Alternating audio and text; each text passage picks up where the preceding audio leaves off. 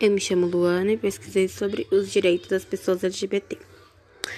Os direitos que as pessoas LGBT até hoje conquistaram, entre as reivindicações dos direitos LGBT, podemos citar as uniões homossexuais, conquista de direitos previndicares, combate à discriminação, adoção e reconhecimento jurídico da redesignação sexual. Todos nós sabemos o quanto eles sofrem, seja lá no trabalho, rua ou qualquer outro lugar público. Ninguém merece ser humilhado, apanhar só porque fazem parte da comunidade LGBT.